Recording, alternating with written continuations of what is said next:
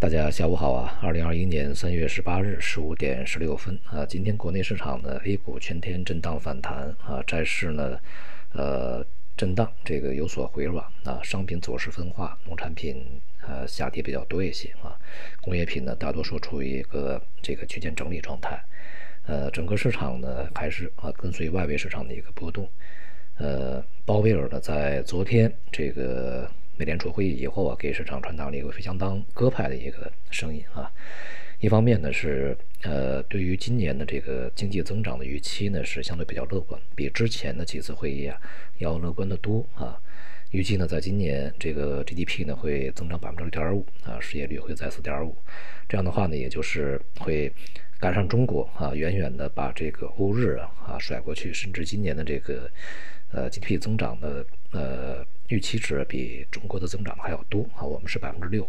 这样的一个强劲的经济增长预期呢，会带来在今年啊，这个通胀率有可能会升越百分之二点四，超过美联储的百分之二的目标。但是即便如此啊，美联储呢也不会改变它的货币政策，仍然保持利率稳定，啊，不会急于收紧，那么也不会减少这个购债的规模啊，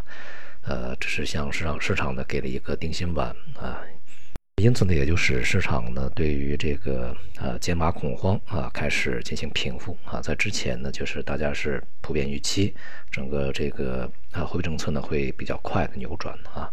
这样的一个会议结果呢是让呃美股啊这个科技板块反弹，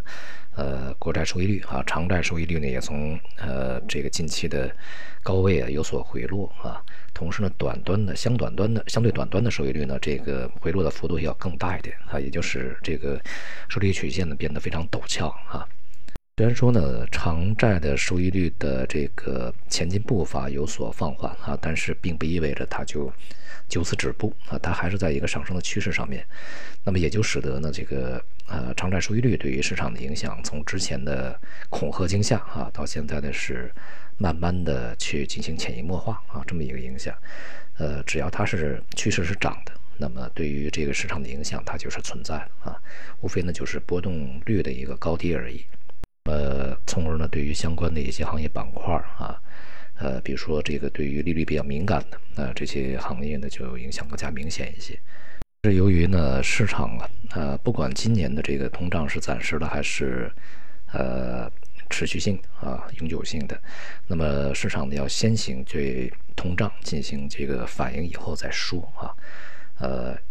先行占领一个这个制高点啊，占领一个有利地位啊，我先反应了，反应完了以后我们再看啊，如果是这个通胀没有能够大幅走升，像美联储所希望的那样保持一个温和啊，那就这个撤兵啊，可以通过其他的这个交易呢再去。进行回补啊，但如果是这个永久性的快速上涨，那当然就已经抢先行动了啊，就立于一个非常有利的位置。那么国内的 A 股呢，今天也大体啊，这个和外围的市场的表现结构大体相同，呃，也是科技股呢有一些反弹，呃，这种状态呢，这个仍然是一个非常正常的市场技术性的一个反弹整理。我们在这个上周说啊，最近的两周啊。这个接下来一两周呢，市场可能会有所反弹，呃，那么这个反弹的幅度啊，预计也不会说特别大啊，就是上升啊、下降啊，这种空间都不是特别的大。但是呢，这个至少这种震荡反弹的局面呢，会延续一段时间。而在这个过程中呢，呃，可能我们仍然是需要，呃，在反弹的过程啊，这个利用反弹的去出多手里面的一些前期啊高位买入的一些股票。呃，目前这个市场的情绪并没有被重新点燃啊，因为成交量是相当低迷的啊，今天才有七千多个亿啊，这也是比较低的一个水平，显示在市场反弹的过程中呢，并没有啊这个太多的投资者大举买入，而大宗商品的表现啊，相对呢也是不温不火啊，尤其是有色呢在高位回落，对于未来整个工业品的走势呢，也是有一定的预示作用。而由于这个收益率的上涨并没有停止，所以美元的这种回落调整啊，以及非美元货币的这个近期的一种反弹啊，恐怕也不会说持续特别长时间啊。未来的这个美元呢，仍然会获得一定的支持啊。大体来讲呢，节奏没有变，只是这个啊方向没有变，节奏呢没有变啊，只是力度呢、强度呢有所变化。那么也就是说呢，我们仍然可以坚持啊，延续之前的一个路径继续走，